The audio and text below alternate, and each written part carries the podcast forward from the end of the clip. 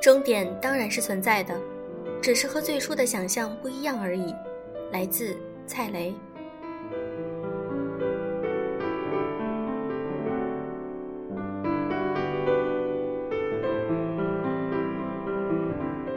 用声音触碰心灵，各位好，欢迎大家收听优质励志必修课，我是小飞鱼。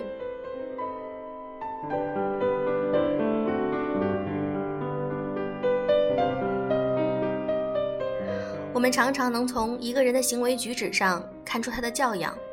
那什么是教养呢？教养是一个人的道德修养状况，是社会影响、家庭教育、学校教育和个人修养共同作用的结果，体现在生活中的方方面面。哪些细节能反映出一个人的教养呢？今天我想和大家分享的这篇文章就能够找到答案。教养是让别人舒服，自己也不苟且。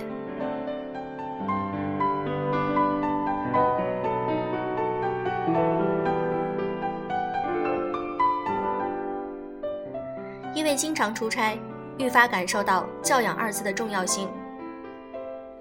一大早去赶火车，进站口乌泱泱人群缓慢挪动，突然后面跑来三四个人，一个箭步冲到队伍最前端，直接把身份证和车票塞到安保眼皮底下。火车要来不及了，快先帮我验，快点儿！然后幻影术一样过了安检，消失在巨大的人流中。规则面前，人人平等。既然知道进站要排队，就应该预留好时间。你的加塞儿就是在破坏别人的出行节奏。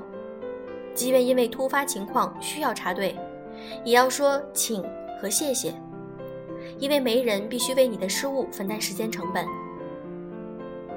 我让你是教养，不让你是应该。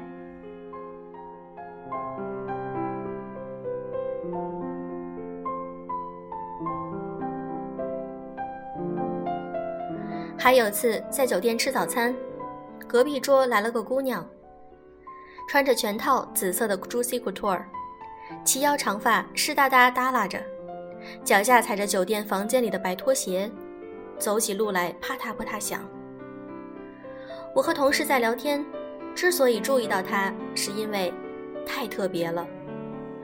首先，她拿了六盒酸奶放桌子上占位子。然后端来一盘水果沙拉。不知大家还记不记得多年前有个热帖，教人如何在必胜客堆自助沙拉。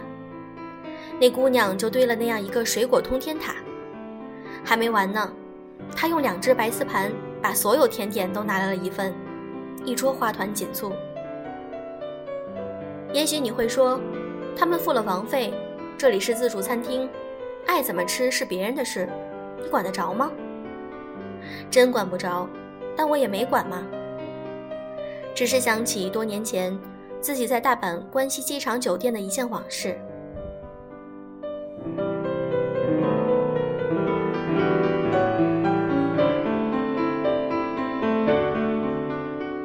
那次在日本连开了十多天会，每个人都累成狗。入住关西机场酒店后，领队通知，酒店可以提供纸盒打包业务。直接托运掉。好不容易把各种手信整理到一只箱子中，我穿着酒店拖鞋就进了电梯。开电梯的姑娘穿着粉色职业短裙，一脸妆容精致。看我穿着拖鞋，立刻摇手，用日本味英语叽里咕噜说一大通，大致意思是，不可以穿拖鞋出房间去大厅。我解释，我去快递箱子。快递点就在电梯口啊！我不进酒店大厅，这么重的箱子也不想再提回房间啊。他看了看我的房卡，然后把箱子接到手上，微笑着又把我请出了电梯。等我气急败坏换好鞋，坐电梯下了楼，发现另一位穿粉色套装的姑娘正站在电梯口等我。看了房卡后，一个劲儿道歉说添麻烦了。然后帮我把箱子一路提溜到了托运处。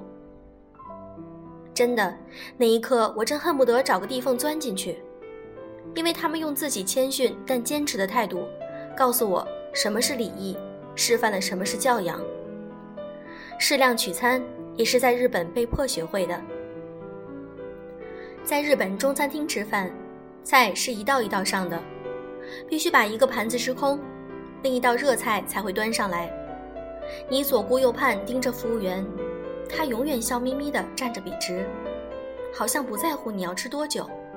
他们只在乎你一定要吃完眼前的。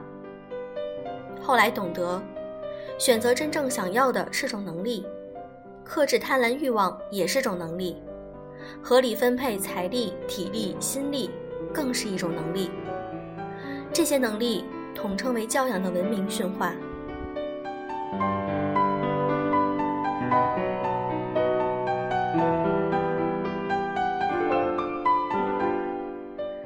上大学时流行打零工，我有个学弟，因应聘上某美国连锁咖啡馆的兼职生，在老乡群里轰动一时。某晚聚会，大家撺掇他说说那家国际化咖啡馆里的故事。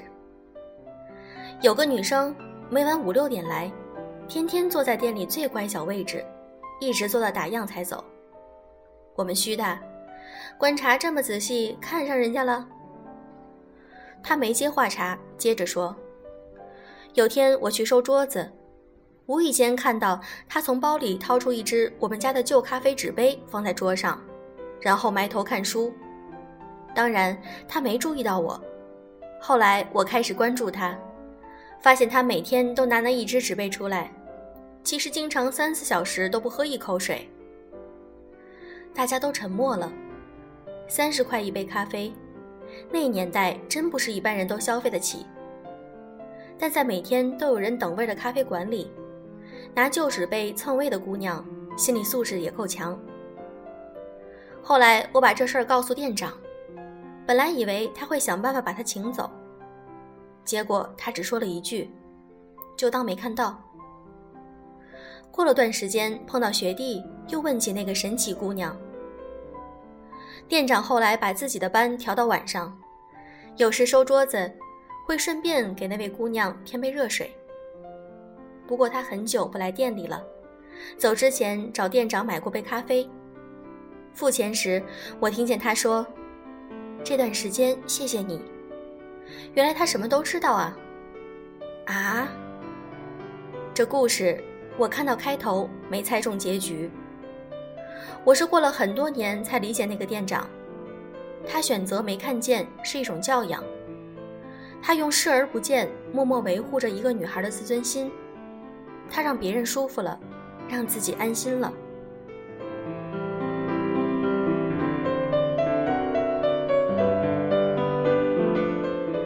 多年前香港乐坛还火时，每年都会邀请内地音乐台主持人参加年终音乐盛典。会后有媒体答谢晚宴。有个电台姐姐去香港参加完一次活动后跟我说：“我觉得刘德华这人一定长青。”问他为什么？媒体晚宴就是媒体聚餐嘛，很多明星都不来，刘德华这样的大咖不仅来了，比我们到场还准时。桌号是按不同地区摆的，像我们内地电台就往后一点儿。几十桌啊，他每桌都来敬酒，和我们每个人都碰杯。我发现他每桌分配寒暄的时间基本也都一样。你说这样的人怎能不红？我感叹，华仔情商真高，什么人都能应付。姐姐摇摇头，错了，他是教养好。哪个明星不知道要和媒体搞好关系？能做到的又有几个？他是打心底里尊重每个参会的人。饭局最能考验一个人的修养，能照顾到每个人的情绪，不因身份地位悬殊，尊重每个人，这人真了不起。有人说，有钱就会变得有教养，因为活着不紧张不狼狈了，自然有空照顾方方面面。我并不认同，教养是种温良的天性，是有爱有坚持的家教。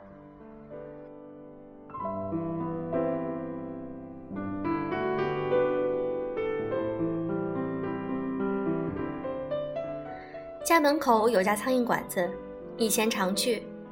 有天迟了，是最后一桌。上完菜，见一个帅气男孩从后堂出来，躲到包间里悉悉嗦嗦一阵。出来时，身上油腻腻的厨师服换成了干净 T 恤，脚上也换了洁白的球鞋。然后他在柜台上摸出茶杯，端把椅子到门口，在树荫下开始翻一本封面破旧的小说。那一刻，不知为什么，觉得特别美好。在午市后的餐馆，见过太多蓬头垢面的人，累了一中午，披散着头发，糊着浓妆，有些穿着短胶鞋，有些穿着油滋滋的厨师服，直接趴在刚擦干净的桌子上就眯瞪起来。而这位小伙，只为在门口喝一杯茶休息休息，执意换上干净衣服和鞋。他对自己、对生活、对美。都是有要求的，这就是有教养的人。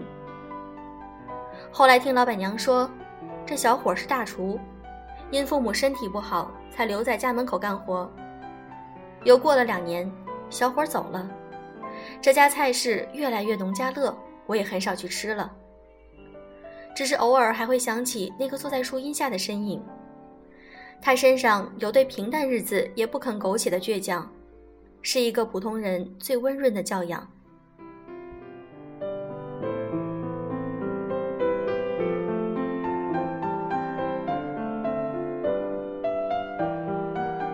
今天的节目就是这样。如果你想听更多有声读物和原创文章，可以添加我们的微信公众号“优质女子必修课”。祝各位晚安。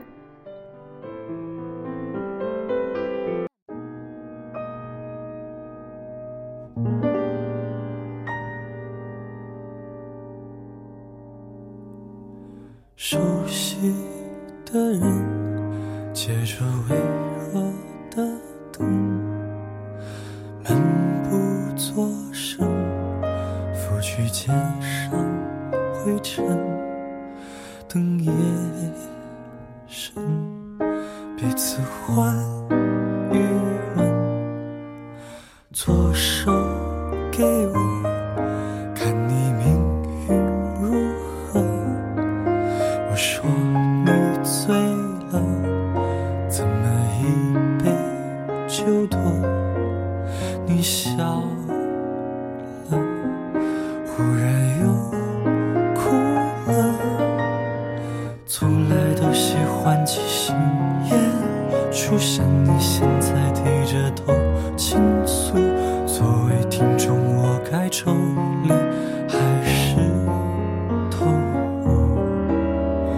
或者你是脑袋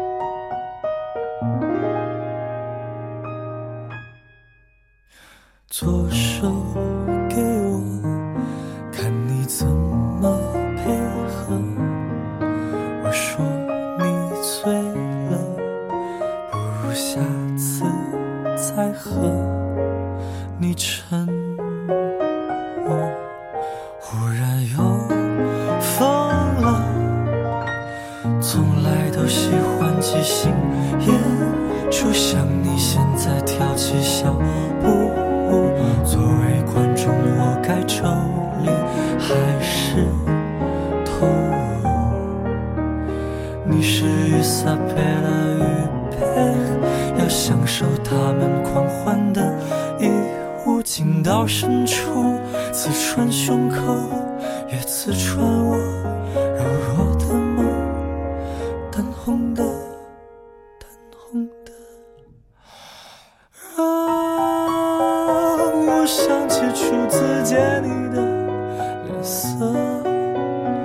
home.